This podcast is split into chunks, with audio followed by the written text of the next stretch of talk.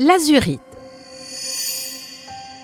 Si je fais partie des pierres semi-précieuses, je jouis cependant d'une grande valeur et je suis considéré comme un minéral rare. Ma couleur d'un bleu foncé très vif avec une pointe de violette est belle à couper le souffle. Cette couleur est due à la présence du soufre dans ma composition chimique. Je suis l'un des constituants essentiels du lapis lazuli.